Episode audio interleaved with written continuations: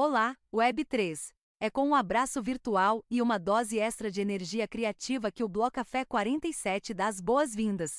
Neste episódio, vamos abrir as cortinas para um dos talentos mais vibrantes do ecossistema brasileiro. Imagine um artista que é como um camaleão. Ele consegue estar presente em projetos como Brashil, Shapeshift DAO Dalmatians, Modular Crypto, entre outros. Sem esquecer, é claro, da coleção própria que é um pedacinho do coração dele, a incrível No Silence. Ao longo desta conversa, você vai descobrir como essa mente criativa abriu a porta para a Web3 e mergulhou de cabeça em um oceano de oportunidades e desafios. Esse ilustrador de longa data também vai nos contar sobre um daqueles momentos que chacoalham nossas vidas, um evento que transformou sua trajetória profissional de maneira surpreendente. E não pense que é só seriedade por aqui. Prepare-se para rir e se surpreender com as vezes que ele meteu o louco para fazer acontecer. Assim como o grande Otelo, a alegria nunca saiu de cena. E sabe qual é um dos seus maiores desejos? Viver tudo de novo, em um ciclo de alta. E tem mais um detalhe curioso e engraçado sobre isso. Mas vou deixar para você descobrir neste bloco que eu já falei demais. Tudo pronto pro rolê? Então pegue o seu café e vamos falar de blockchain.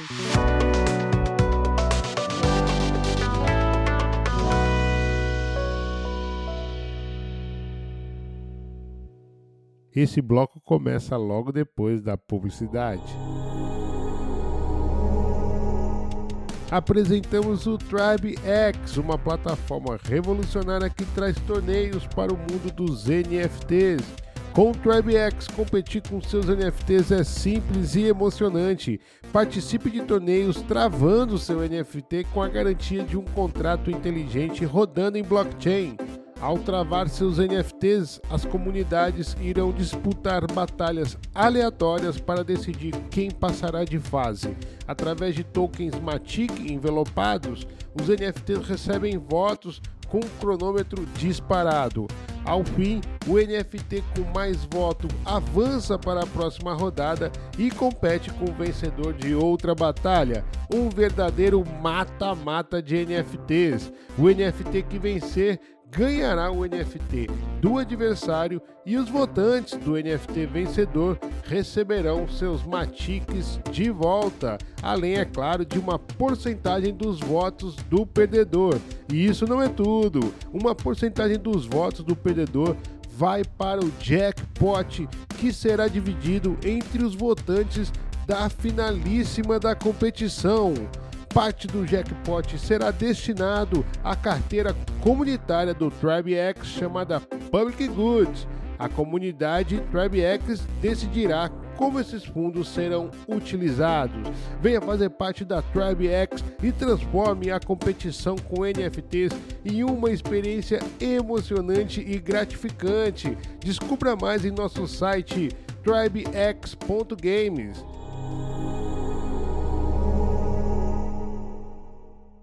Muito bem a todos que chegaram agora. Eu sou o I Soul Serials e esse é o Bloco Café, o podcast Web3 que acredita que a informação é a ponte para a revolução. Aqui você vai mergulhar no universo da Web3, entender suas possibilidades e desafios e descobrir como ela pode revolucionar a sua vida digital. Com entrevistas exclusivas com builders, queremos compartilhar conhecimento e inspirar você a construir o futuro que deseja. Experimente você também a Web3 com o Blocafé. Na blockchain já é possível você ouvir o nosso podcast sempre um dia antes de ser distribuído na Web2, mintar um NFT gratuitamente a cada episódio e coletar os curtas mais interagidos pela comunidade. Favorite o Blocafé no protocolo da Áudios e peça o POAP deste bloco. Se você já está no protocolo da Lens, siga a gente por lá também e assim de bloco em bloco experimentamos a blockchain para eternizar os nossos cafés. O agregador de link está na descrição. Bom, vamos agora sim para mais um cafezinho, dessa vez com o brabo Atan Coelho. Eu acho, eu não, ele ainda não sabe, mas ele ouviu mais cedo lá no eu anunciando isso. Eu considero o Atan como o artista revelação da Web3, né, principalmente no, no, no, bear market aqui. Aliás, a gente vai falar um pouco sobre isso, mas uma honra demais ter essa pessoa que está mesmo em todos os lados aí, está muito forte no ecossistema, muito legal trazer e ter essa oportunidade de conhecer um pouco mais desse artista do ecossistema brasileiro. Eu quero agradecer, Atlan, por você ter aceito o nosso convite. Uma honra ter você aqui no estúdio do Bloco Café.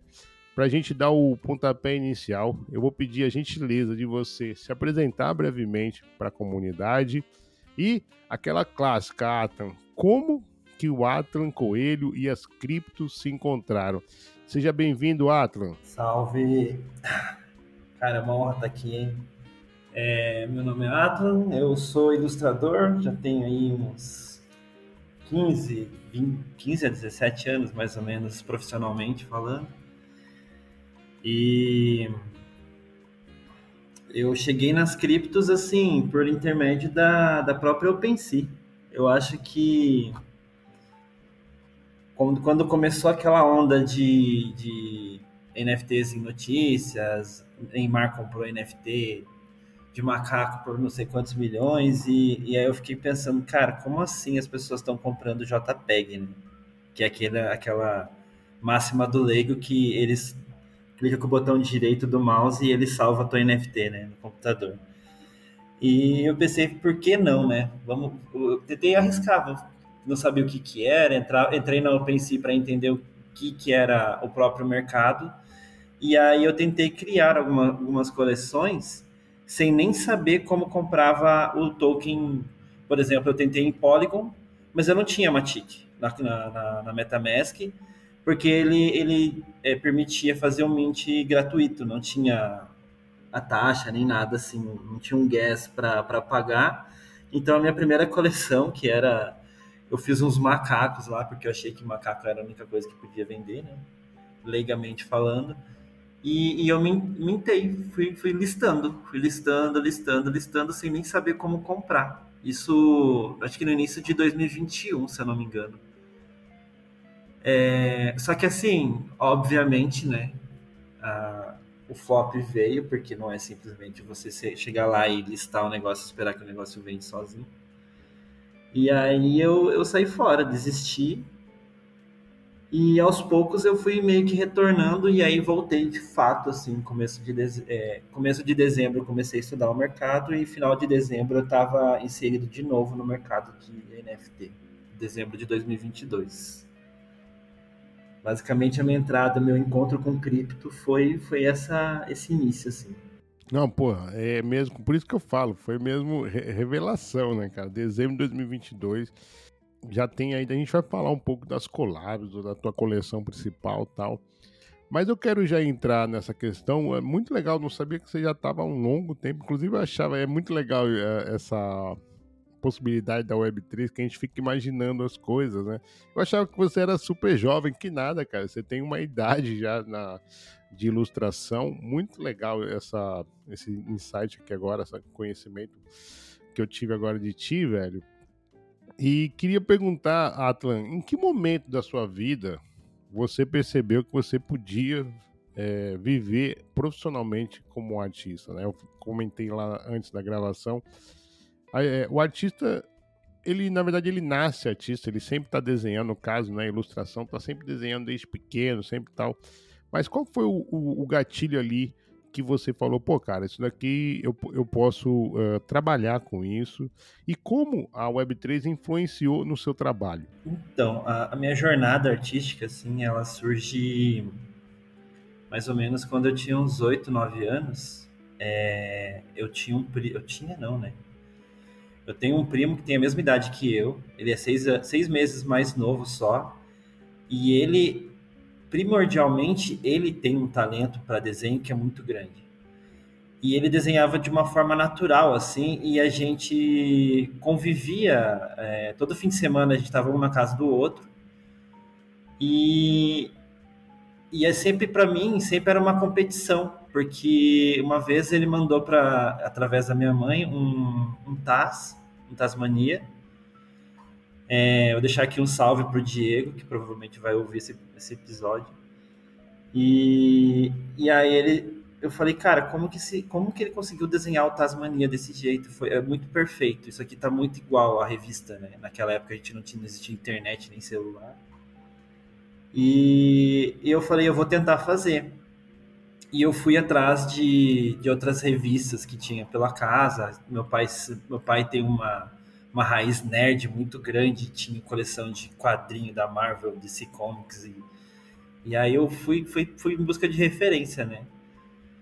E aí e eu não conseguia tipo atingir a perfeição assim como ele, né? E aí quando eu fui encontrar de volta, ele começou a mostrar para mim como que fazia para desenhar. Então ele copiava, passava por cima, usava papel carbono e depois que ele fazia essa técnica, ele memorizava a, a construção do traço e fazia de volta com a mão livre, né? E eu falei, caramba, então eu vou fazer também. E aí começou a surgir aí uma. A gente começou a treinar basicamente, né? A, a parte do desenho, a técnica de desenho. Né? E, e aí a gente foi fazendo esse esse ping-pong, digamos assim, de toda semana a gente ter uma coisa nova para mostrar um para o outro, né? Porque ele morava meio longe e tal. Então, todo fim de semana a gente se encontrava, ele mostrava e eu mostrava o meu e tarará. A gente começou a assistir muito Dragon Ball e, e o, o, anime, o mangá, ele tem um traço muito simples, né? Então, ele é mais fácil de você acabar desenvolvendo, copiando e tal. E ali eu, eu comecei a, a os primeiros passos como um, um desenhista, primeiramente, né? E depois, eu, eu assim, ao passar, ao passar dos anos, a gente começa a ter uma, uma, uma cobrança interna que é o que a gente vai ser, ser da vida, né? O que a gente vai fazer para viver, qual que é a nossa vocação, o que eu faço bem e o que eu gosto de fazer, que às vezes você faz bem uma coisa, mas de repente você não gosta tanto e aí você começa a pensar profissionalmente como que você vai lucrar com aquilo. E eu entrei a minha carreira profissional assim de vida foi carreira administrativa. Depois trabalhei em cartório, depois eu fui motoboy, depois trabalhei em loja de vender fotografia. Então sempre foi uma coisa muito é, a parte da, da, da questão artística. Só que a minha maior facilidade e a minha habilidade, o que eu gostava de fazer, era na parte gráfica, era, era criando. Eu consegui no ProUni uma bolsa de 100% em artes visuais em 2008. E eu comecei a cursar é, artes visuais ao mesmo tempo que eu trabalhava como motoboy. É, só que aí eu tinha um, um dilema nessa época que era muito grande, que normalmente motoboy, ele, o quanto ele entrega, ele acaba faturando. Então, naquela época, eu conseguia tirar, trabalhando da 1 às 6, cerca de 3 mil reais, é, em 2008. Isso era muito dinheiro na época, um trabalhador. E aí, eu estudando artes visuais, eu ficava pensando como que eu vou conseguir ganhar essa mesma faixa de, de, de salário com artes. Eu não conseguia ver essa questão profissional, né? É, Aí, é, tragicamente, no final de 2008, eu tive, fui assaltado, levei um tiro, fiquei internado, é, fiquei em três meses de cama porque eu não conseguia andar, levei um tiro no pé por causa de, desse assalto. Perdi a moto. E aí eu fiquei pensando, cara, isso aqui vai, ser, vai ter que ser a, a, minha virada, vai ter que ser a forma que eu vou sair dessa profissão e eu vou começar de novo.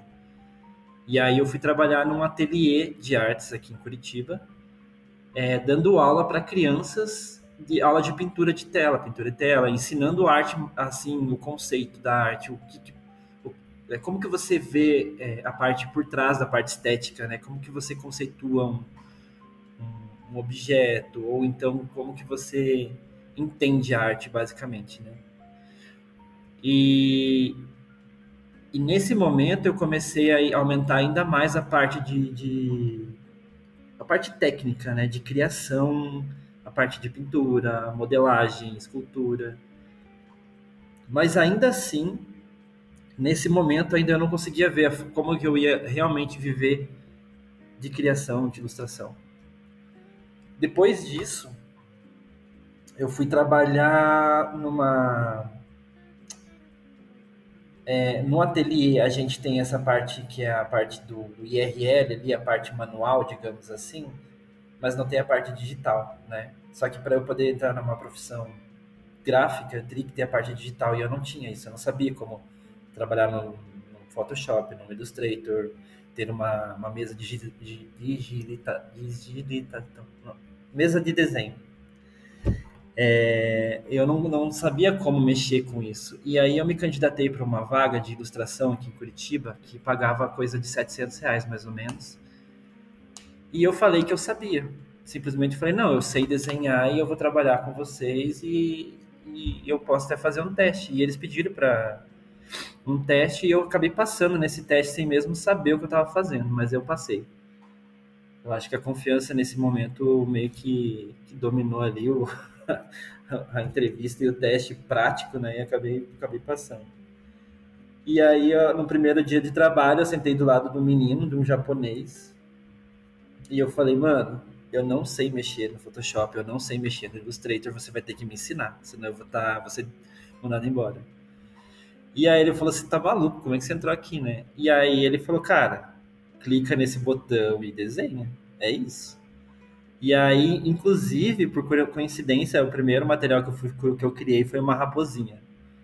E eu falei, cara, nunca mais vou desenhar raposa na minha vida, isso aqui é muito difícil fazer, digitalmente falando. Né? da mão livre, sem nenhum objeto de referência, sem nada assim. É... E ali eu comecei a ver que eu conseguia trabalhar com ilustração, comecei a, a, entender que eu poderia viver de criação em si, né? E eu falo mais ilustração porque não, não seria a parte artística mesmo, né? Era a ilustração comercial, tem um roteiro, você segue o roteiro e é isso. Depois disso, eu, eu, entrei numa empresa de uma escola, uma rede de, de escola particular, tem oito anos de. Eu fiquei oito anos lá, nessa empresa, nessa rede de escolas particulares. Eu fiquei criando jogos. Então, na parte de jogos pedagógicos, e onde as crianças, ao invés de levar a lição para casa, muitas vezes eles tinham um game de matemática, um game de geografia, de biologia, e eu fazia toda a parte visual. Aí, 2019, a gente começa a entrar na parte da, da, Tem a questão da pandemia, né? E aí eu vim para o home office e, eu comecei a trabalhar com marketing digital, né? Tipo, fazer rede, de, é, post de empresa, fazer banner, essa parte de, de designer mesmo, assim, porque eu não conseguia imaginar como que eu ia viver, é, ter clientes para ilustração quem que é o cliente que vai me contratar para fazer uma ilustração, por exemplo? Eu não conseguia imaginar, não conseguia ter esse alcance, né, comercial, digamos assim. Até que começou uh, eh, 2021, eu comecei a ver essa questão de NFT e eu fiquei pensando, cara, se existe um mercado de arte ou de, de, de NFTs de que, que, as pessoas compram imagem, eu, eu tenho que tentar, porque assim como um músico ele junta uma banda e ele faz um show no palco e todas as pessoas vão no palco assistir esse show, é, para um artista plástico, ou ele vai para uma, uma exposição numa galeria, ou então ele não tem uma outra opção, ou ele vai para uma feira de rua para ele poder mostrar o trabalho dele. Esse seria o palco dele até que veio as NFTs e, e deu um outro palco para o artista digital, né? Então eu, eu, eu, vejo muito a NFT e o mercado de NFTs muito como palco para o artista digital, para o artista gráfico, o artista visual. É, também dá espaço para alguns para músicos, né, para pessoas que fazem dança, que mostram sua coreografia através de vídeos, pessoas que escrevem. Então, mais ou menos é a minha jornada ela começa lá atrás, como na, na nessa competitividade e ela me traz até esse cenário atual, basicamente. Pô, cara, aliás, você mandou um salve pro Diego, eu também vou mandar outro daqui. Diego, salve, Diego, salvado aqui do meu lado. Muito legal essa influência tua na carreira desse monstro aqui na, na Web3. O Diego tá, na, tá se aventurando também na Web3 ou não, teu primo? Não, não, o Diego ele, ele chegou, ele foi para a profissão manual, ele trabalhou muito com mármore, trabalhou com mecânica, ele Bota fé. Ele é um cara assim da se você o que você pedir, o cara faz, o cara é fera. Ele se entrega pro, pro trampo, assim. Maneiraço. E só que assim, é, eu acho que ele acabou não tendo a mesma oportunidade. Sim, né? sim, sim. Eu sempre fui muito do escritório e eu acabei indo muito atrás disso e ele não conseguiu atingir essa esse mercado por conta disso. É legal, a gente vai falar um pouquinho mais na frente também sobre oportunidade. E quando você estava falando da, da sua carreira ali antes de, de arte, da arte, né? Eu lembrei da Michela Galvão, cara. Ela fala assim: não, não tem opção para preto. A diferença é que na, na, na quebrada, empre, empreendedorismo para nós é dar seus pulos, tá ligado? É tipo, mano, é, é, é isso aí, cara. Pulando e, e assim, porra, que bad e o momento ali, né, que você falou, não, agora isso daqui vai ser o meu, a minha válvula de escape, muito bad o gatilho para isso. E, cara, muito feliz também que você conseguiu desfazer desse momento assim e transformar isso numa coisa mais forte ainda. Muito legal, cara. Adorei conhecer a tua história. Porra, fantástico. E olha, já só tá começando só esse podcast, então vamos seguir adiante. Brother, eu chamei você na abertura aqui de revelação do ecossistema, né?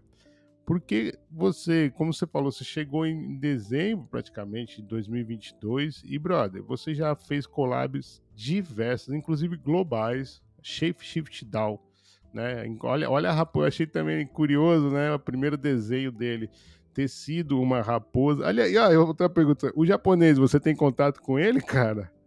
Cara, então, ele, ele saiu. Eu fiquei Perdeu. três meses lá. Eu não lembro o nome dele, eu ah, chamava ele de Tanaka, mas era um apelido, né?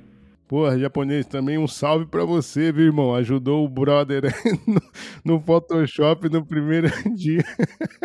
Bem, mas eu queria achar esse cara. Maneiraço, maneiraço. Pô, cara era fera demais, demais, demais. Eu não lembro o nome dele. Show de bola, cara. E, e coincidência, né? Então, aí fez o Shape Shift Down, uma raposinha ali, também generativa, muito legal. Brasil, Dalmatians, agora mais recentemente a Modular Cripto, vai vir aí o Agenda Cripto também, né? Enfim, brother, como é que essa porta se abriu, né? E assim, sem querer colocar você numa posição indelicada, não é querer apontar qual foi melhor, qual foi pior, não é isso, mas qual foi aquela que você mais se envolveu, teve mais importância na sua carreira, seja pela arte, seja pela comunidade, enfim.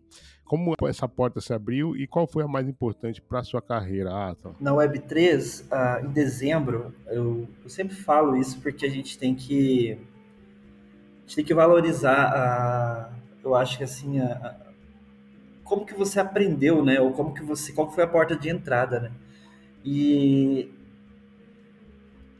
no, no, assim, eu acho que o Twitter ele tem uma, ele é uma ferramenta muito importante na Web3 porque ele acaba unindo muita gente que é do mesmo, do mesmo nicho, né? E aí eu não tinha um Twitter muito ativo e eu não entendia como que funcionava a, a mecânica da rede social porque assim no Instagram eu falava, cara, eu consigo, assim, eu tinha uma conta de 12 mil seguidores no Instagram e eu ficava, mas no Twitter o negócio tá morto, sabe? Tipo, eu tenho uma conta antiga pra caramba e, e eu não consigo fazer a coisa decolar de fato, né?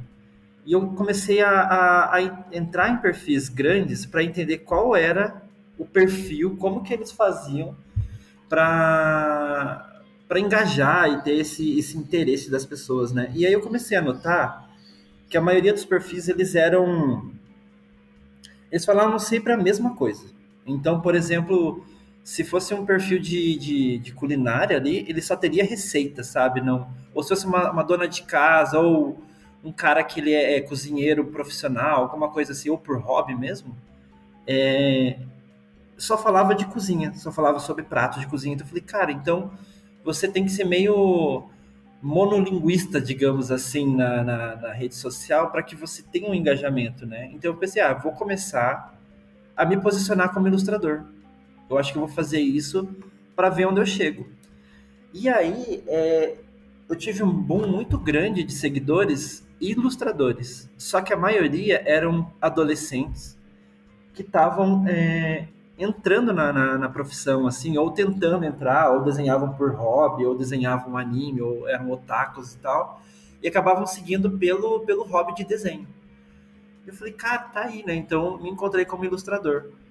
Só que as pessoas tinham, eram muito fãs davam like e RT, mas não passava disso, né? Não tinha um envolvimento, não tinha uma geração de receita.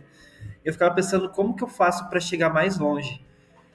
E, e aí eu comecei a, a, perceber e entrar em contato com pessoas de, de NFT e ver o que, que fazia, como que entrava, tarará, até que eu caí no... Eu esbarrei no pessoal da Brachil, entrei num space deles, eu não costumava a escutar spaces, eu nem fazia ideia o porquê que, que, que era a ferramenta, né?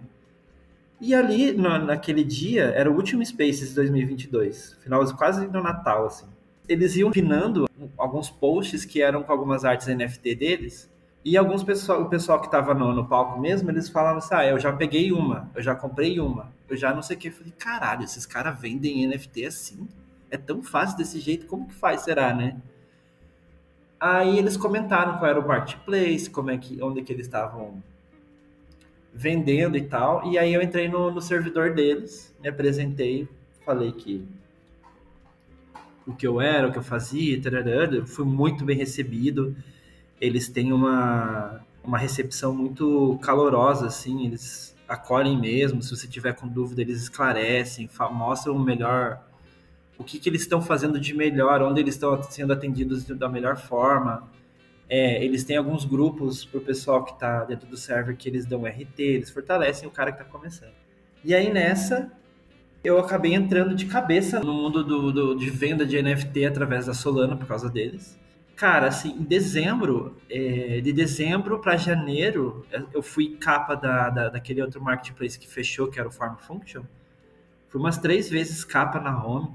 Eu chegou a bater 2.500 dólares de venda, tipo, em é, menos de dois meses, assim, foi porque foi finalzinho de dezembro, até comecinho de janeiro, chegou a bater mais de 2 mil dólares de venda de NFT.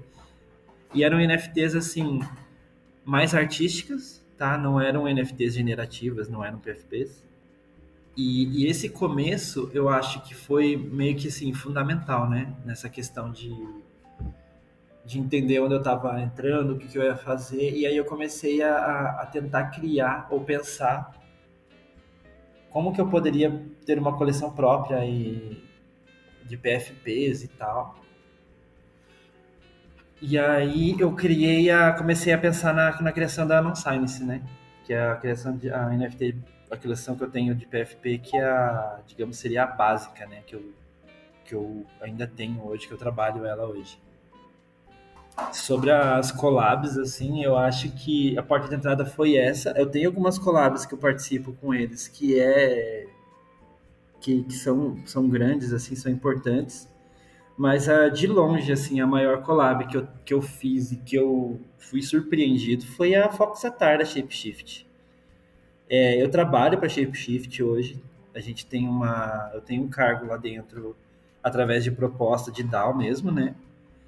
O, o Fábio me convidou para trabalhar como designer com eles. E, e muito obrigado, Fábio, por isso, porque é, trabalhar na Web3 é uma coisa muito foda, muito foda mesmo. Ainda mais na Shapeshift, que é uma referência muito grande, né?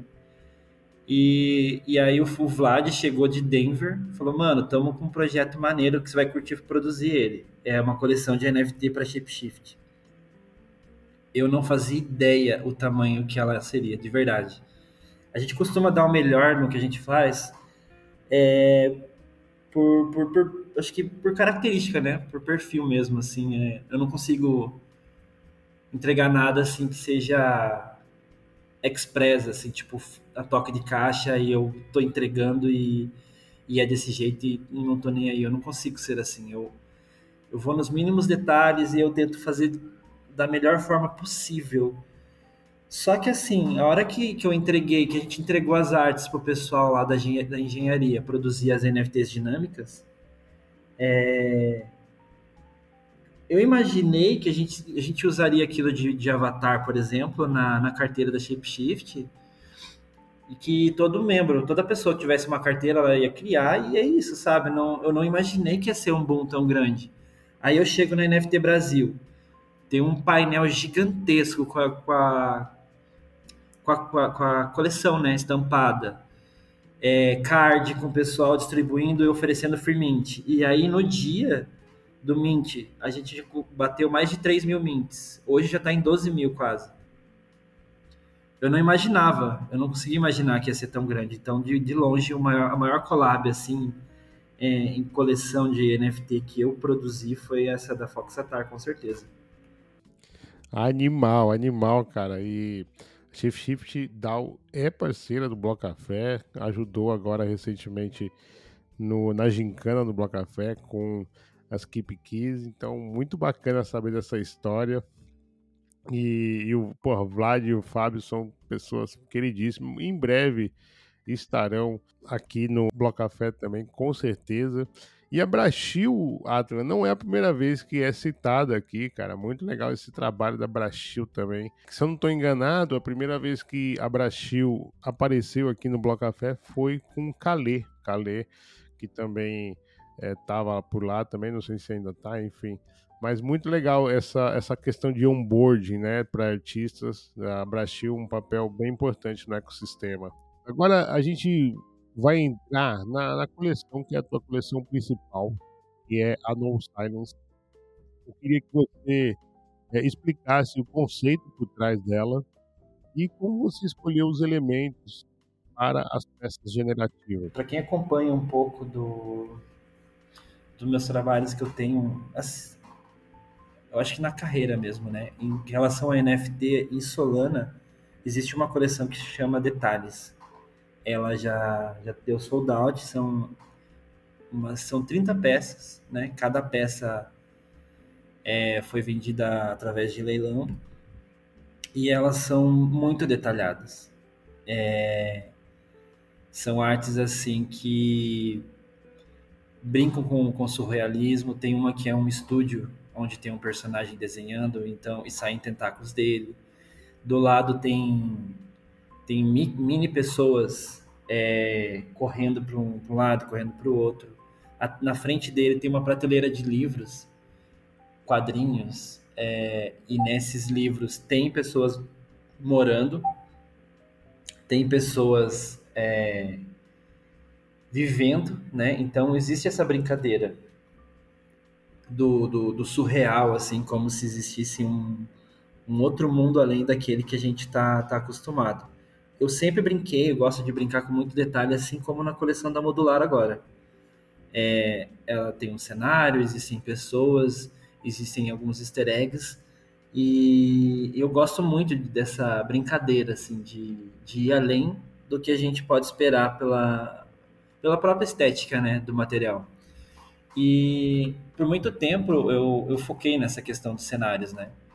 Mas em questão de, de personagens, eu fiquei pensando, cara, eu acho que está na hora de repente de criar alguma coisa que que tá fora da, da minha zona de conforto, né? Eu acho que eu deveria focar nas pessoas e como que eu faço isso, né? E, e aí eu comecei a nessa época eu vi uma um documentário do Basquiat, comecei a ver bastante trabalho deles e acabei me inspirando muito nesse estilo de, de arte mais com uma estética urbana e tal, um design mais diferente, né? E, e aí eu brinquei com a silhueta da, do, do PFP, né? Então a, a silhueta ela é generativa, só que cada PFP ali ele tem uma, um personagem dentro, um negro, e cada um deles tem o próprio nome. Cada nome deles é inspirado em alguma algum, eu não digo celebridade, mas algum nome que marcou a história humana de alguma forma para o movimento negro foi importante. Por exemplo, tem Malcolm X, tem Nelson Mandela, tem Barack Obama, tem várias celebridades, celebridades não, né? Tem vários nomes assim de, de grande peso dentro das PFPs, de cada uma nas trades, né? E tem essa brincadeira de um, de um estilo, uma estética de design mais urbano, que lembra um pouco das, da, dos desenhos de Basquiat, mas com uma, uma estética um pouco mais contemporânea, né? Sem, sem tanto é, textura de, car, de, de, de, de giz, sem tanto uma textura de carvão, né? É uma coisa um pouco mais limpa, um pouco mais lisa, assim como a parte digital acaba proporcionando, né? E, e a Non-Silence tem, tem essa pegada, tem essa estética, digamos assim. Esse princípio, né? Não, muito maneiro, eu gosto pra caraca da Non Silence e eu gosto tanto que teve uma vez que eu ganhei num, num sorteio lá e, e não, não, consegui sortear aquela, né? Eu comprei outra para sortear. outra. Muito legal, adoro mesmo. É, e, e, te, e, essas coisinhas assim, as possibilidades ali da, genera, da geração ali, né? Então, tipo, cai, por exemplo, o Malcolm X cantor, né? Uma coisa assim bem. Muito legal, muito massa mesmo. Ficou muito bacana, Atan. É, e assim, você não só lançou isso, né? Essa coleção bem original, assim, com os seus interiores, né?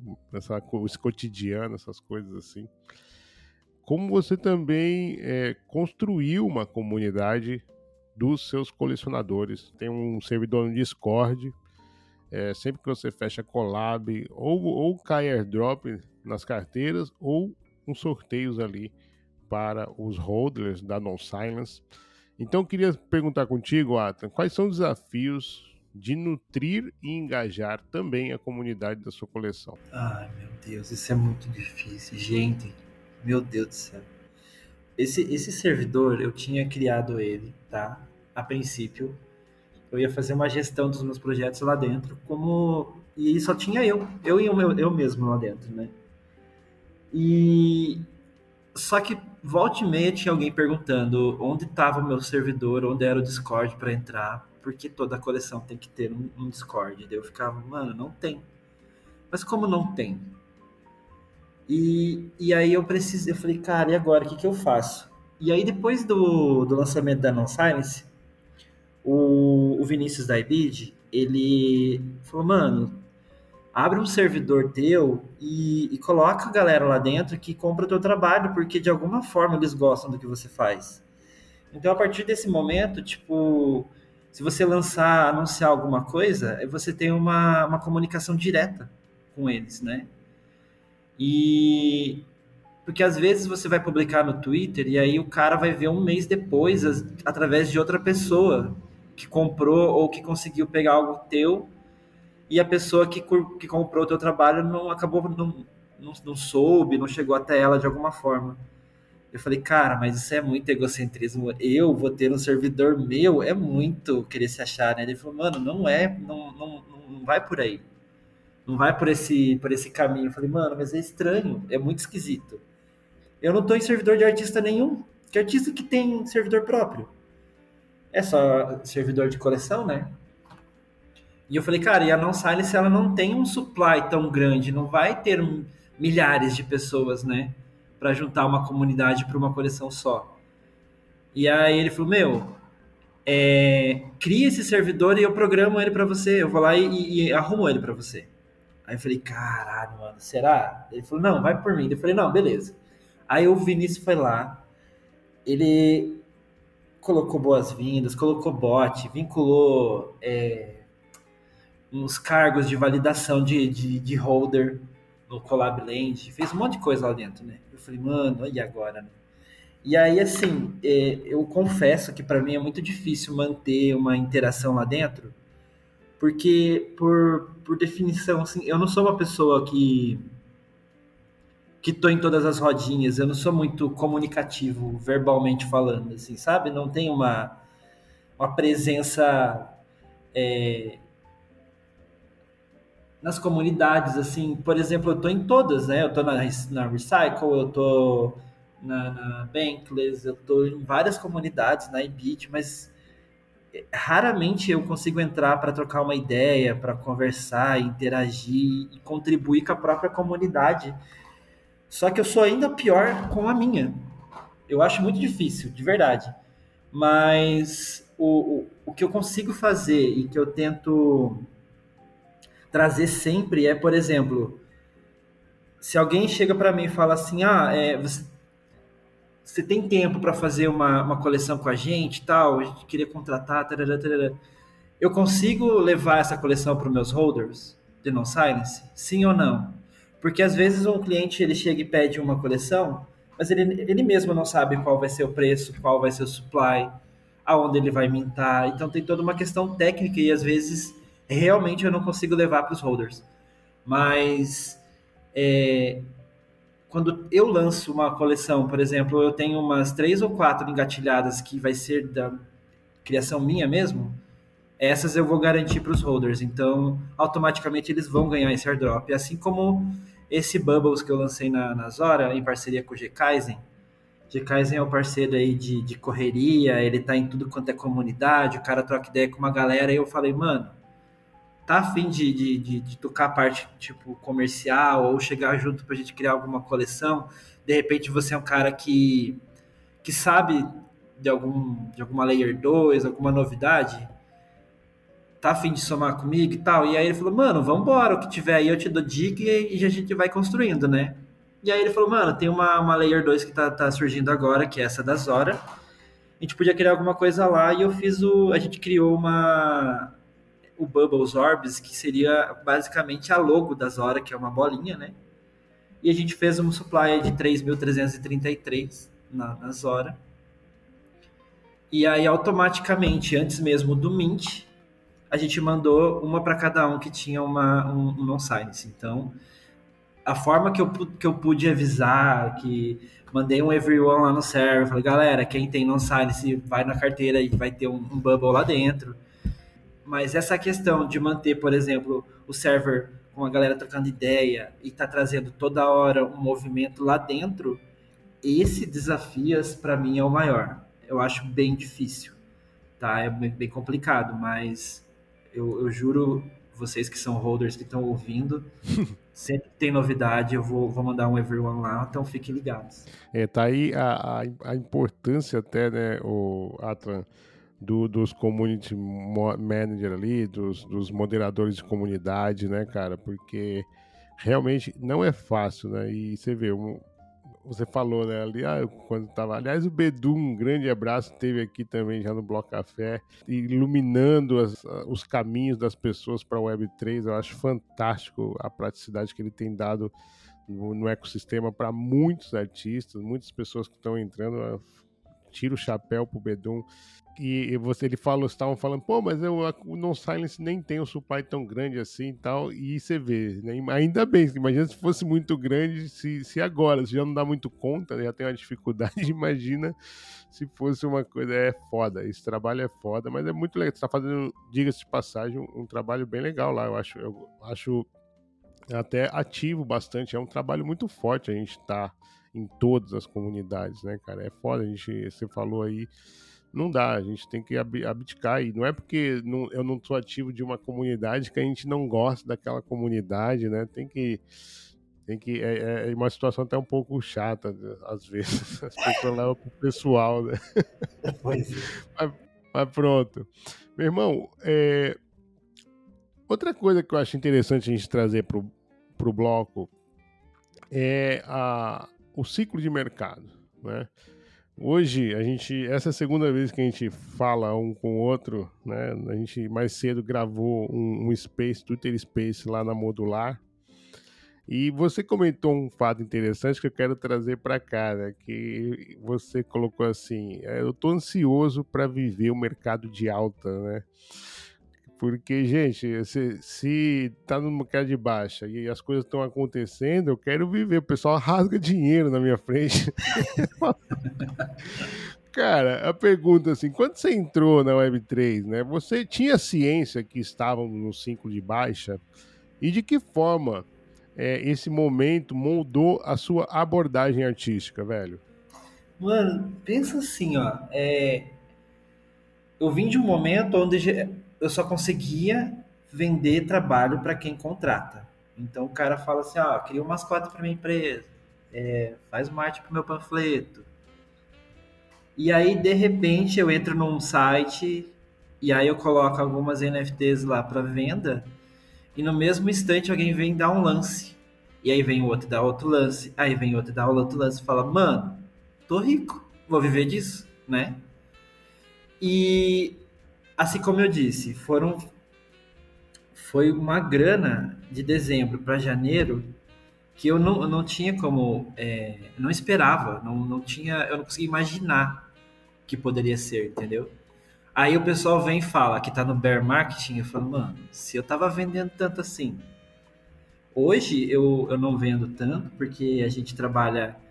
Com, a gente, eu tenho um projeto com parceria, a gente faz coleção gigantescas, é, tem um monte de collab, e, e eu trabalho full com a, com a Shapeshift, a gente tem bastante trabalho de demanda de marketing lá dentro. E a gente está construindo várias coisas ao mesmo tempo, né? E aí eu não, não tenho um tempo hábil assim para criar NFT art para vender uma a uma como era feito naquele momento, né? Em dezembro e janeiro que eu estava mais tranquilo. E, e, e, vendia, sabe? Então hoje mesmo ainda vende, sabe? Tipo, eu fico pensando como é o boom, o, boom market? O que é isso? É, como foi essa época? Qualquer coisa que vendesse ou que você colocasse lá para vender, vendia, então é isso? É isso é o, o marketing? Tipo, você qualquer coisa, qualquer preço, eu não, não consigo imaginar, entende? Então, se, se eu estou vivendo um bear market, eu, estou achando que a galera vai rasgar dinheiro na minha frente. E, mas você sabia que a gente estava no ciclo de baixa naquele momento? Ou, ou e você foi descobrir depois? Eu descobri depois. Eu nem sabia que existia ciclo de baixa. Exatamente, é, é, foi só aí que foi descobrir. Cara, muito legal, velho. Cara, vou até puxar uma, uma pergunta lá na frente que tem muito a ver aqui quando a gente fala, daí a gente vai é, manter aqui. Cara, que é a questão da, da monetização por tokens. Né? Isso é um problema para você, Atan, receber diferentes tokens a todo momento. É, como é que tem sido a sua estratégia? Porque agora você já sabe que está num ciclo de baixa, então, por exemplo, você recebe ali Sol, token Fox, token que e olha ali para o gráfico, sabe que tem uma, uma TH mil por cento, não sei o quê. Ao mesmo tempo, você tem que pagar suas contas, né? tem que transformar para Fiat. Então, qual é a estratégia que você tem tido aí em, em receber com tokens diferentes a toda hora? Então, o maior, assim, existem alguns desafios, assim, uma que é, por exemplo, se a gente recebe em dólar, né? A hora que eu comecei a receber em dólar, o, o dólar estava em alta. Aí a economia brasileira começou a dar uma melhorada, o dólar caiu automaticamente eu recebo menos, né? Então já começa aí. Só que eu não acho um problema é, receber em token, por exemplo, porque às vezes já teve dia, por exemplo, de a gente eu receber num dia, sacar no outro, só que assim, o, o próprio, a próprio, a comissão que, que eu recebi, tipo, subi 20%, sabe? De um dia para o outro, porque eu esqueci de sacar. É, hoje o salário que eu, que eu tenho na, na ShapeShift, ele é para pagar conta, eu não consigo rodar por enquanto. Então eu acho que até, até chegar novembro, dezembro, talvez eu consiga, mas por enquanto eu não consigo. Então é para pagar conta mesmo, pagar aluguel, conta de luz, conta de água aí.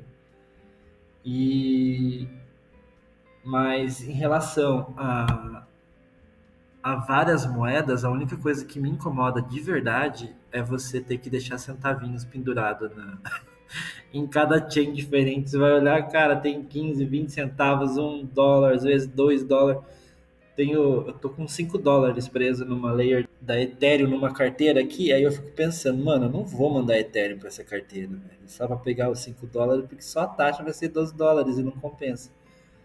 Aí fica lá preso aquele negócio eternamente. Mas eu, eu acho maneiro, porque você existe, você tem uma, uma possibilidade de, de ter ganhos, né? dezembro eu recebi um airdrop da Bonk, por exemplo, onde não valia um centavo aquilo. E de repente o negócio estava tipo valendo mil dólares. Então eu acho fantástico. Eu acho uma coisa sensacional. Maneiraço, maneiraço. Atlan, vamos começar a olhar um pouco mais né, amplo assim para o mercado mesmo, questão de NFTs. É, eu não sei em que como é que você é questão de, das coleções assim, se você é, também gosta de é, comprar coleções generativas de artistas, claro, evidentemente, mas é de coleções generativas, PFP, enfim. É, como é que você vê o futuro das artes generativas e as possíveis oportunidades para os artistas que estão bu buscando o seu espaço? Sim, eu coleciono. Tenho uma porrada, mas muitas mesmo. É, a gente costuma pessoal que eu troco ideia bastante costuma ajudar projetos, né? Então, sempre existe assim aquele projeto que a que não tem um às vezes uma expressão muito grande no mercado e a gente vai lá e um pouco que a gente minta, sei lá, umas 10 ou 15, você acaba meio que ajudando a decolar, né? Porque aí vem um outro e fala, pô, já tem gente mintando aqui, então vamos lá. E eu vejo trabalhos, vejo coleções que tem uma arte muito surpreendente e eu fico, mano, como assim não tem gente comprando, sabe? É, tem o cara que compra para vender e tem o cara que compra para apoiar o projeto do colega e tem o cara que compra porque, mano, o bagulho é foda, tipo, eu preciso ter, sabe? Então, como já disseram para mim quando eu tava em Solana, não que eu não esteja lá, né, mas quando eu estava mintando mais em Solana, o cara falou assim, mano, toda vez que você post... mintar algo em Solana, me avisa porque eu quero. Eu falei, não, mas como assim, né? Tipo, é... qualquer coisa, brinquei, né? Qualquer coisa. Ele falou, não, porque muitos colecionadores, eles não, não querem nem comprar a tua arte, eles compram o seu nome. Eu falei, caralho, como assim? Tipo, pessoas compram o próprio nome, sabe? Então, muitas vezes tem, tem esse perfil de pessoas também, né? É... E às vezes eu até brinco, né? Falo, gente, compra aqui para flipar, compra um monte já, vamos dar sold out para revender e tal. O pessoal fala, mas eu não quero revender. Vai ficar com, o floor baixo lá em. Não, não vai ter volume no secundário. Esquece, tua coleção não vai ter porque eu não quero, sabe? Então, tem muito disso. Eu costumo comprar uma galera se for ver, eu devo ter, sei lá, umas 300 NFTs, eu acho, várias carteiras espalhadas. E tem gente que fala, é, vai lá, lista para. coloca lista para poder dar uma, uma, movimentada na minha coleção. E eu falo, mano, mas eu não quero desfazer, não quero. Não vou listar, vai ficar assim mesmo. Então eu acho muito engraçado, porque vai ter vários perfis, né? Massa, massa, Atman. Olha, é, brother, como é que você vê a inteligência artificial e a relação com os artistas, brother? Puta, aí, aí a gente vai querendo me fuder, né? Tô brincando. sabe que é, eu acho, eu gosto, sabe? Eu não acho ruim, não.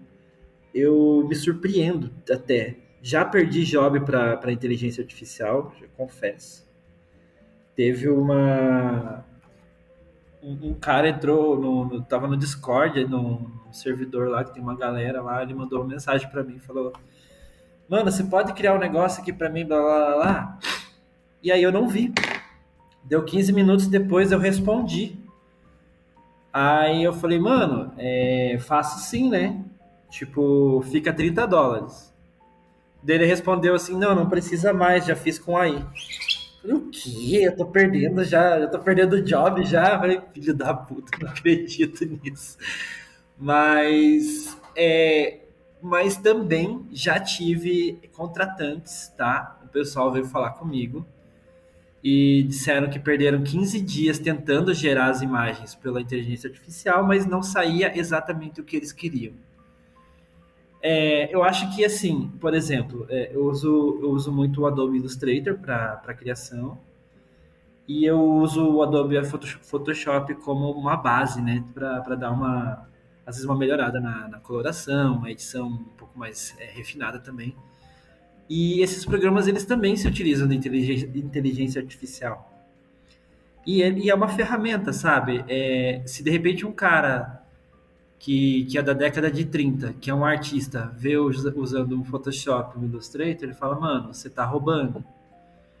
E aí eu não vejo problema do cara é, criar, por exemplo, cenários ou então coleções gigantescas com inteligência artificial, porque vai ter público para tudo, sabe? Eu acho que a gente não pode ficar amarrado numa, numa certeza que a gente tem porque a gente se beneficia dela, né? E eu acho que a evolução ela tem que acontecer. A inteligência, a inteligência artificial ela é mais uma ferramenta. O cara que, se quiser e souber, ele vai poder utilizar aquilo a favor dele. Se de repente para ele não faz sentido, tudo bem também. mas existe público, né? Para ambos. Existem pessoas que não gostam realmente. Esses dias eu estava vendo na OpenSea, no, no trending lá, tinha uma coleção que era só gerada por, por IA. É, um colega meu que ele, ele costuma estar nos marketplaces japoneses, o pessoal oriental lá, e os caras são fanáticos por inteligência artificial. É, cara, é uma coisa que chegou para ficar, não tem. Inclusive, a próprio Illustrator e o próprio Photoshop já estão usando inteligência artificial na, na, na, base deles, onde você escreve e ele, ele cria a imagem né, que você precisa, ou então ele troca a paleta de cores que você criou. Mas já tá aí, né? Não, não tem como voltar atrás. E é só a gente saber usar a nosso favor e, e seguir em frente. teve um acidente aí. tá tudo bem aí por aí. Teve. Caiu teve. a marmita. Então, você o meu, meu notebook ele não tem a o bagulho que segura o, a tela, sabe? Ah. A, te, a tela tá, tá mole, tá quebrada. e daí eu tenho, eu tenho quatro gatos. Entendi, entendi. E aí um deles foi querer fazer carinho na tela agora, daí caiu. Não, tranquilo. Não, eu, eu fiz a brincadeira que no, no Space mais cedo tava chegando a tua marmita, né? Olha, o, o Atom, já que a gente tá falando da modular, cara, vamos trazer um pouquinho sobre o Pepe Holmes é, foi uma arte ali com vários easter eggs ali. O Pepe, você fez Pepe Homem-Aranha, fez Pepe Sherlock Holmes, né? Que é o, é o próprio Pepe Holmes. Eu, eu brinquei, eu, sabe como é que eu chamo esses easter eggs? Eu chamo eles de disfarces do, do seu trabalho investigativo, da sua profissão, né? Então ele se fantasiou de punk, fantasiou de Mario Bros. tem várias coisas. Traz um pouquinho desse. E, e, tem todo o cenário, né, cara? O cenário urbano, periférico ali, muito maneiro. Traz essa, essa inspiração aqui pro Bloco Café, mano. Cara, eu, eu, eu, começo dizendo que só não tem mais por falta de tempo, hein? Porque eu queria colocar eles em todas as situações. Nossa, eu tava pensando já em o Pepe Homem de Ferro. Ah, não, seria Pepe de. Iron Pepe? Deve ser isso. É, Pepe de Ferro. É... Pepe de Ferro. faltou uma Pepa Pepe.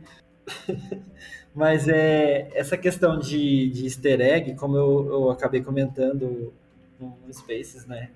Eu fazia trabalho de trabalho escolar e a galera me chamava para desenhar e para deixar o trabalho bonito, né? Na parte estética, normalmente. E aí eu falava assim, eu posso pirar? Posso ir além do negócio? E eu botava, colocava o Homem-Aranha né? nas usinas eu fazia, assim, tudo que era o meu universo pop, digamos assim, do momento, em questão de, de cultura, assim, eu acabava brincando e colocando na, nos cenários, no trabalho. Às vezes o trabalho era só texto só, e aí tinha que fazer bonitinho com margem. Aí eu colocava margem, botava um óleo escondido em algum canto. Era, era assim, eu sempre tinha essa brincadeira. Alguns professores até fazia algum, colocava algum recado no, no, nos easter eggs que eu colocava no trabalho, assim, pra, incentivando a criatividade. Né? Mas isso daí é coisa de, de, criança já, sabe? Né? Faltou um, um, um Pepe Waller. Não, aquele, aquele, aquele o, o Spider Pep tá muito legal, cara. Ele voando assim, tipo, pequenininho assim.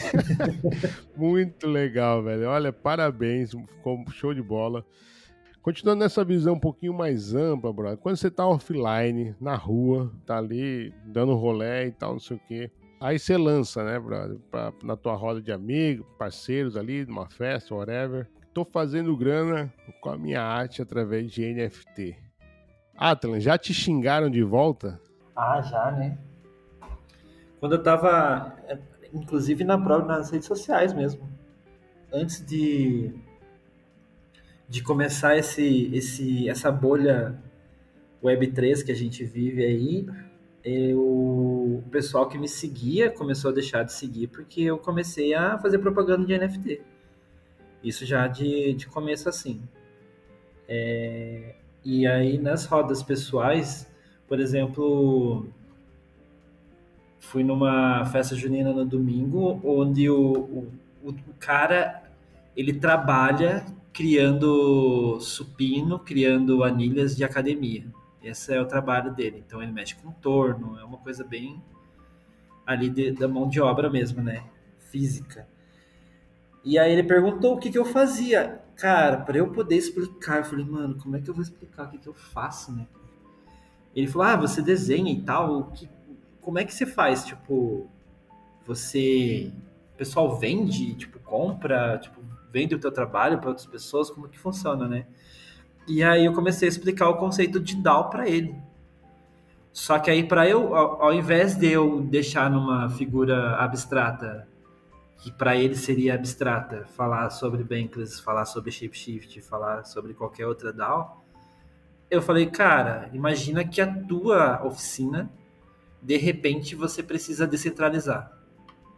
E aí eu comecei a explicar esse conceito para através como se fosse o próprio negócio dele. Cara, o cara se amarrou de um jeito. Ele falou, mano, isso ia ser muito foda. E ele falou, eu consigo fazer isso no na, aqui, né, fisicamente? Eu falei, cara, eu acho, não sei, talvez sim, talvez não, não faço ideia. Mas a, a lógica seria essa.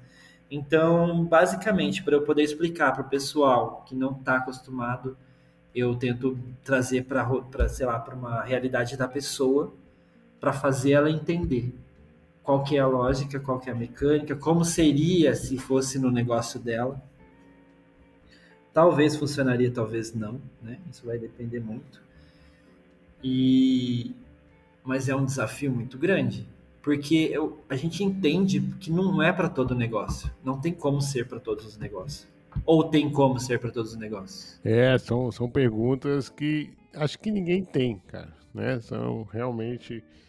É, uma das maiores dificuldades disso é a gente conseguir ter entendimento de que estamos numa fase experimental ainda, né? Então, é, acho que a melhor resposta quando ele o teu amigo perguntou né, se eu consigo, conseguiria colocar isso no, no trabalho dele, é, eu, é, era essa questão, cara, tem que experimentar, sabe? Porque é isso que nós estamos fazendo aqui, né? Tipo, a gente, a gente tem muito claro para mim, Atlan, as, o que a gente não quer, o caminho que a gente não quer seguir, sabe? Mas como a gente vai é, fazer diferente, isso ainda está bem experimental, ao menos no meu entendimento. E até nesse papo aí, você falou da festa junina, Atlan, você acha que falta acesso do povo à Web3? Eu acho que a maior falta de acesso, basicamente, seria por falta de informação, né?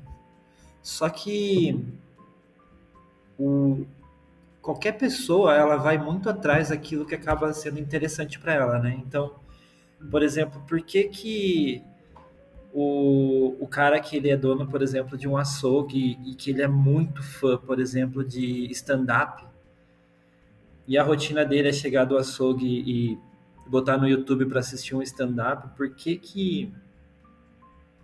Qual seria a forma dele chegar na Web3 e, e cripto se ele não tem um interesse genuíno naquilo, né? Ele não, não acaba não indo buscar. Então, muito que o que eu vejo que as pessoas que trabalham nesse meio estão tentando fazer é chegar até essas pessoas que não estão querendo vir buscar, por exemplo, sabe? É, você criar uma, uma, necessidade muitas vezes de ou uma curiosidade da pessoa ir atrás ou então ela acabar consumindo um produto que ela só linka, por exemplo, com o e-mail dela, ela vincula o e-mail dela e automaticamente é criada uma carteira. E aí só depois disso a pessoa é instruída como que funciona essa carteira, o que, que tem lá dentro, quais são os benefícios, né?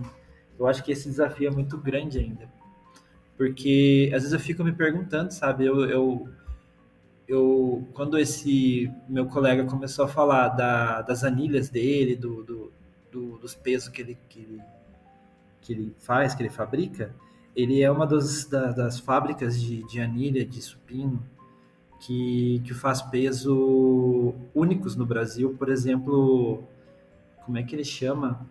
É, é uma, eu não sei o nome daquele, daquele aparelho lá, mas ele é para um braço só para você levantar. É, então chega para 200 quilos para um braço só. Em academia normalmente é, chega só a 60 quilos. Então ele falou: ah, eu fabrico uma, um, eu faço um tipo de material que nenhum outro lugar no Brasil fabrica. Então, ele foi mostrando para mim no, no, Instagram dele lá que várias celebridades do mundo do, do, do fisiculturismo tiraram foto com ele, compraram com ele. Cara tá com encomenda até ano que vem, em outubro, fechada. Só que eu não faço parte desse. E eu fiquei boiando. Eu falei, mano, quem são esses caras? Eu não faço ideia quem é. Não sei quem é. Porque eu não tenho curiosidade e porque eu não frequento o mesmo meio, sabe? E eu acho que isso vale também para essas pessoas. Se o cara não tem uma curiosidade, se ele não tá no mundo financeiro, no mundo econômico, no mundo artístico, ou às vezes no mundo de gestão, onde ele tipo, busca soluções para melhorar a rotina dele e ele acaba esbarrando na Web3, se o cara não tem isso, ele não vai atrás, ele não vai descobrir. Mas, de repente, aquilo poderia ser uma ferramenta que melhoraria muito a gestão dele, melhoraria, melhoraria muito o dia a dia dele. Só que ele não sabe que existe. Então, muitas vezes é o, é o papel do, do cara que vai fazer o evangelismo, sabe? Ele vai atrás do cara para mostrar que aquilo funciona, sabe? Ou que pode ser que funcione para ele ou não, assim como você disse, que é o experimentar, né? Porque se existem tantos segmentos nessa nessa esse meio que a gente vive de tokenização das coisas, é, e de repente por que não, né? Apresentar, mostrar, de repente fazer, mano, vamos ver se o teu negócio funciona Vamos ver se de repente você, ao invés de você deixar um dinheiro parado na poupança, de repente você aprende alguma coisa em DeFi, onde você vai contribuir com um ecossistema que é novo, que é diferente, que de repente você acaba tendo um ganho maior ou não, sabe assim? Sim, sim, total, total. É, é uma dificuldade muito forte. Inclusive, assim, eu tenho essa pergunta sempre, assim, né, cara? Como que o, o Bloco Café poderia promover esse acesso, né?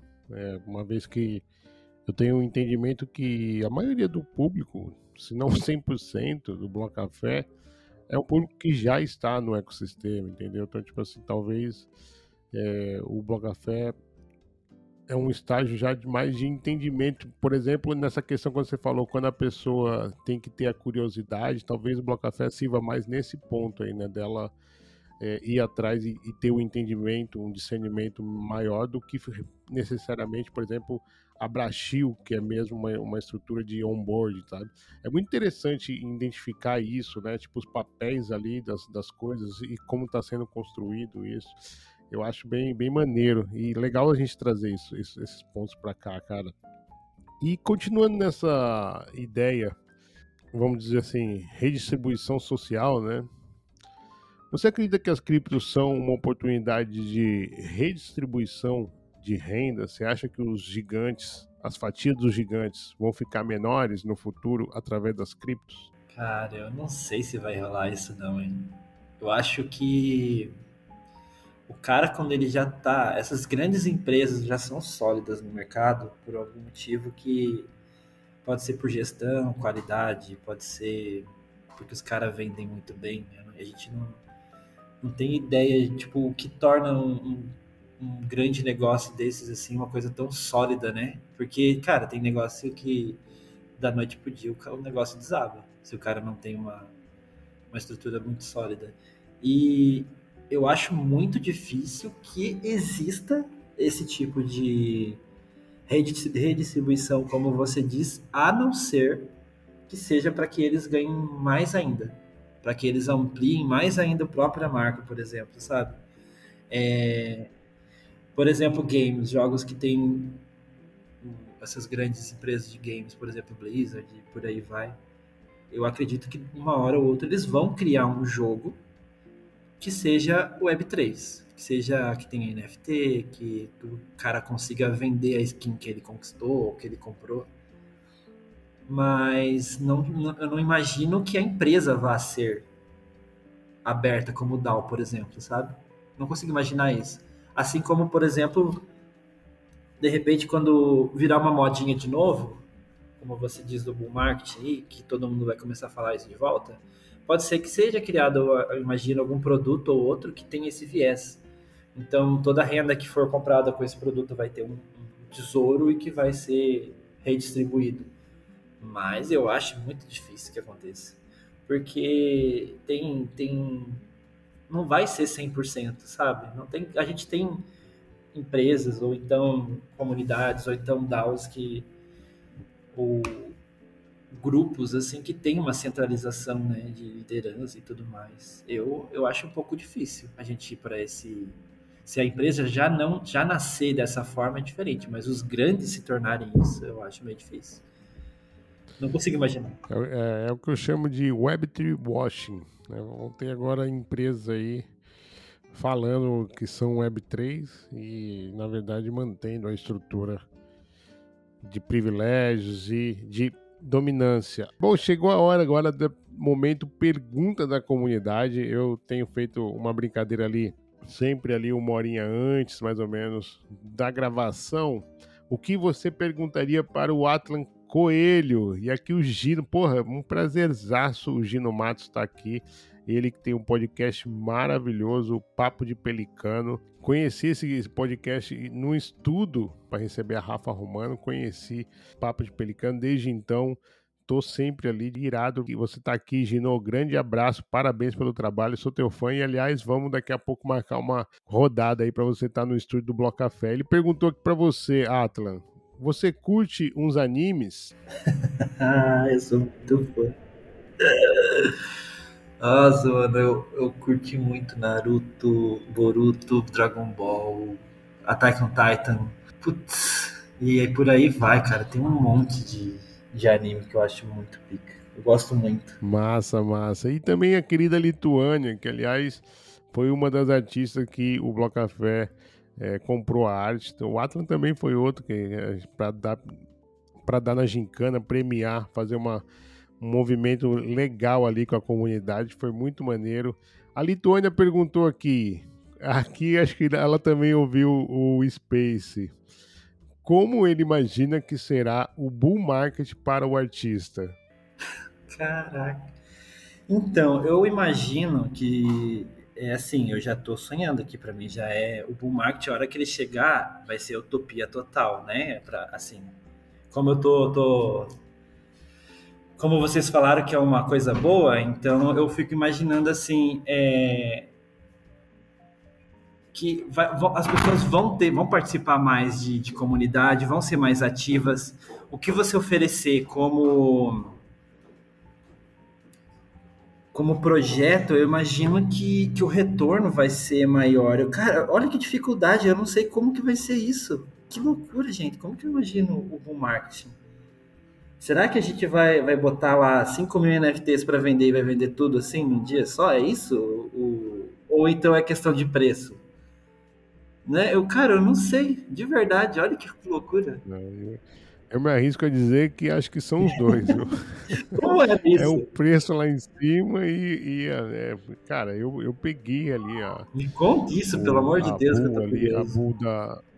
A bull de NFT de flips ali, cara, porra peguei os dois, os dois lados, sabe? Peguei o lado assim, realmente, nossa, e depois peguei o lado que tem um monte na carteira ali agora, né? Mas acabou muito rápido e eu, eu é, segurei ali. Então, assim, teve os dois lados, né? Mas, cara, realmente acho que é um pouco disso tudo, né? O, o token é caro e vendendo mesmo igual água. Meu irmão, é, de perguntas da comunidade chega por aqui, vamos avançando aqui. Cara, a última pergunta que eu sempre faço, e que é uma continuação da primeira, que é Atlan, por que, que você ainda está em cripto? Cara, eu ainda estou em cripto porque, para mim, o universo, o ecossistema, né, o que a gente vive em NFT, para mim é o palco para o artista visual, tá?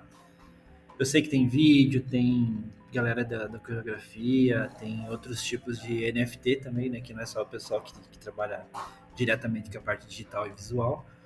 Mas para mim é o nosso palco, é a nossa vitrine, sabe? É, é, Criou-se para nós uma forma de do artista poder viver de, da própria arte, se, sem ele entrar no mérito de técnica, tipo, de, de chain, de formas de mintagem, como que ele vai fazer, como vai fazer, onde vai fazer. Mas eu acho que o todo é, é, é, o nosso palco, entende? Não tem como eu sair daqui, a não ser que ele deixe de existir ou a galera perca o interesse, mas ainda assim, é, um, é uma grande loja virtual que existiu, que, que, que criou-se para a gente, sabe? Então não tem como eu sair disso. Perfeito, perfeito. Eu já ouço os tambores. Rufem os tambores. Vem aí, CryptoPong! E a pergunta, meu irmão, você está preparado? Nunca e sempre, né? Olha, essa resposta é padrão de artista. O Calé respondeu algo muito parecido assim: preparado, só que não. não é? A gente nunca tá preparado porque não sabe o que é, mas vem que, que a gente aguenta, tipo isso. Aliás, vocês estão de Curitiba, vocês, vocês se encontram de vez em quando ou não? Ah, Curitibano não conversa com os outros, né? Curitibano ótimo, ótimo. Então vamos lá para o CryptoPong depois dessa. A primeira é sempre ele, o Atlan. Bitcoin. Ah, desejo de consumo. Satoshi Nakamoto. Só no pé, pessoal. Web3. Comunidade. NFT. Palco do artista. Metaverso. Isso é algo distante um pouco para mim. Inteligência artificial. Uma ferramenta. Segurança digital. Ah, e é algo que a gente é muito necessário. Já que me quebrei algumas vezes. Descentralização. O futuro de muitas organizações. DAO. É o ideal para alguns projetos. O que falta para a adesão popular das criptos é a simplificação do acesso. Você tem alguma blockchain preferida? Polygon por enquanto. E alguma que quer distância? Acho que Tesos. É mesmo, caraca. Não fui bem recebido lá, flopei total. Eu, eu achei que quando você tinha chegado na, na Brasil, você pegou a época que ela tava lá na Tesos, lá, eu até, até achava que tinha boa relação. Olha só, fiquei surpreso com isso. Geralmente os artistas falam bem da Tesos. Olha só, daí é. Talvez o problema aqui sou eu, né? É então, você acha que foi o pessoal, você que não se adequou ou o pessoal que não identificou com a sua arte? Quando a gente fala de Solana e Tesos, eles têm um pouco da, do mesmo perfil, assim, eu imagino, tá? Quando a gente entra nos marketplaces, assim. É muito parecido.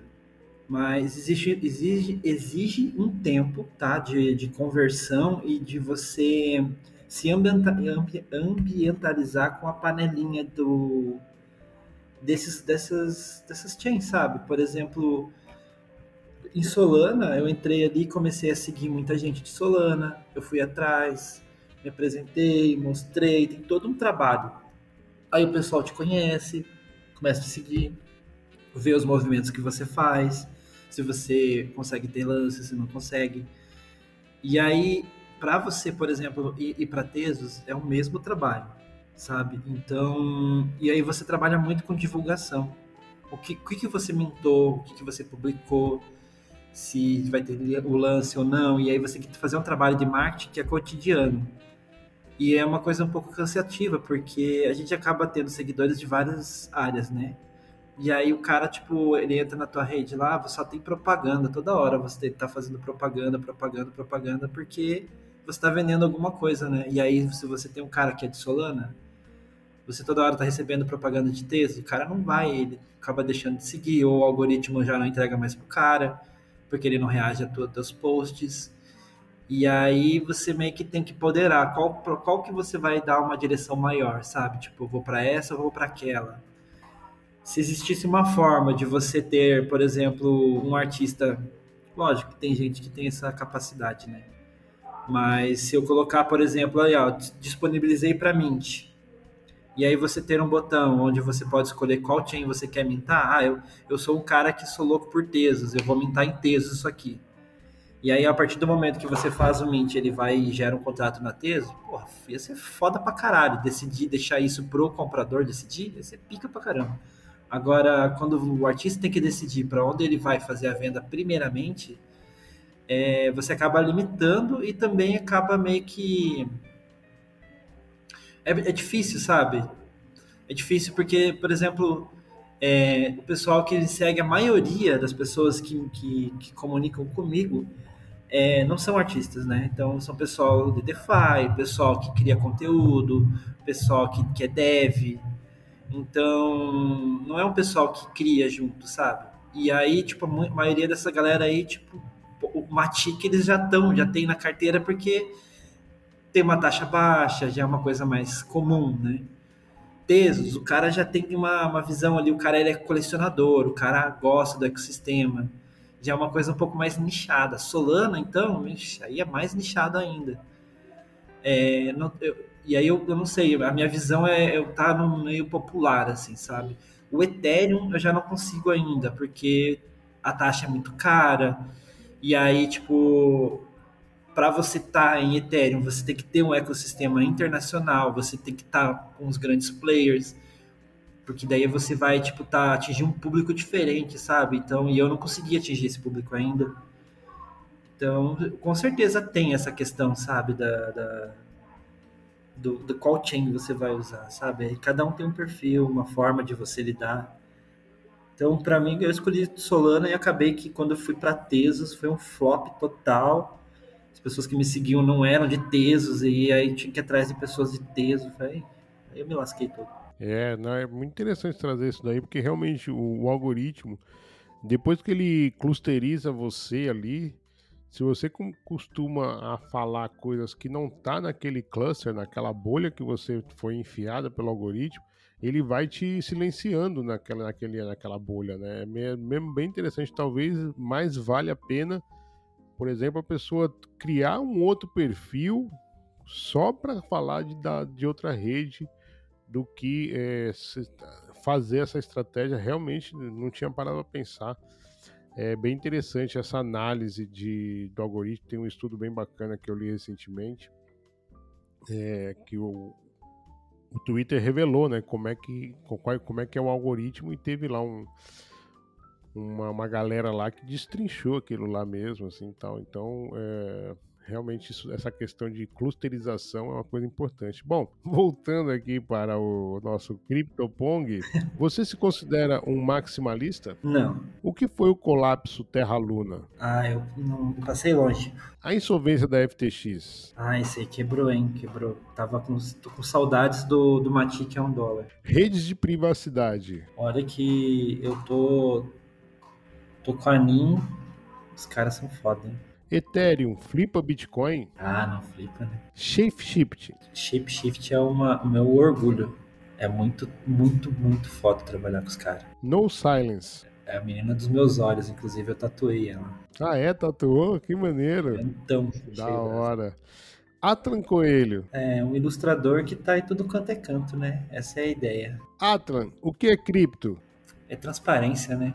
Então é isso, pessoal. Com a palavra transparência, realmente não precisa falar mais nada, é mesmo perfeito. Eu queria agradecer, Adriano, por essa conversa, porra, agradabilíssima, muito legal conhecer um pouquinho mais de você, trazer essa história. Acho que a gente trocou ideia de várias coisas aqui, adorei esse papo. Eu desejo sucesso sempre, tá? Quero, quero ver você acendendo charuto com nota de 100 dólares. Não, não faça isso. Na verdade, eu odeio isso, cara. Mas enfim, velho, é, vem aí o bull market, tá? Que você é um cara que merece demais. Não só você, mas toda essa galera que está construindo, fazendo arte durante o mercado de baixa, sabe? Então, isso daí é, sejam fortes, continuem no trabalho, mano. E é isso, a porta abre. Vimos aqui como a porta abriu para o Atlan. Muito obrigado por isso, viu, Atlan? Cara, vamos para as considerações finais aí e informa a comunidade aí qual é o melhor jeito de te encontrar, brother. Galera, muito obrigado.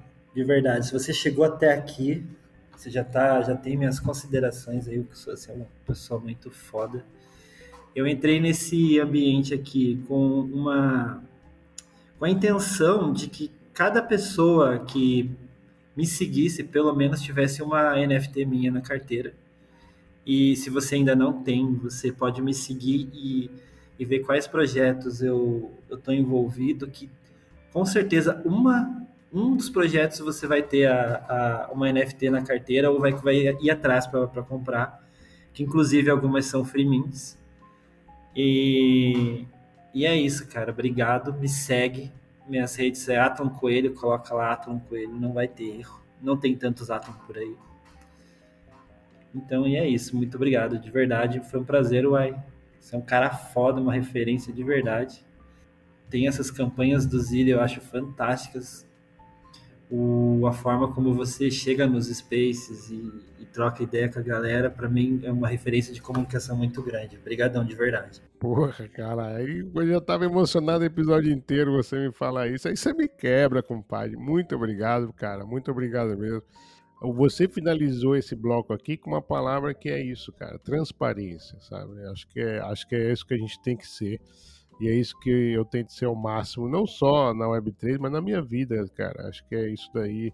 É, a Web3 é só uma extensão da nossa vida, né, compadre? Eu também quero agradecer também o carinho de você, como o Atan falou, se você chegou até agora, os teus bags vão pampar mil por cento na Bull. Ah, brincadeira, se você ouviu até agora, é porque você tem um carinho muito forte, não só comigo, mas com o Atan, com o Bloco Café, é muito legal esse calor lá no Twitter, lá na, no Discord da Recycle, eu sou muito grato e a gente vai ficando por aqui, eu e o Atlan, mas como sempre vem aí a Chica Miguel para trazer uns recadinhos importantes para você. Fiquem ligados e até a próxima semana. Tchau, tchau. Você entendeu agora porque eu disse na abertura que você iria rir das vezes que o Atlan meteu louco? A do Photoshop foi sensacional. E, gente, vocês perceberam que o Uai chamou o Atlan de velho no início do podcast? Eu ri aqui na edição. Ai ai, Uai, que mancada. Adorei conhecer um pouco mais do Atlan Coelho que tem feito diversos trabalhos, um mais lindo que o outro. Hashtag revelação. Se você quer garantir o POAP deste bloco, comente no post fixado no Twitter a hashtag revelação. Não precisa fazer mais nada. Se você comentou no post fixado, você terá prioridade na distribuição dos links. Dúvidas, críticas, sugestões ou parcerias? Entre em contato com a gente através do Twitter ou e-mail blocafé@proton.me. Todos os links, incluindo do Atlan Coelho, estão na descrição. Até a próxima, gente. Tchau.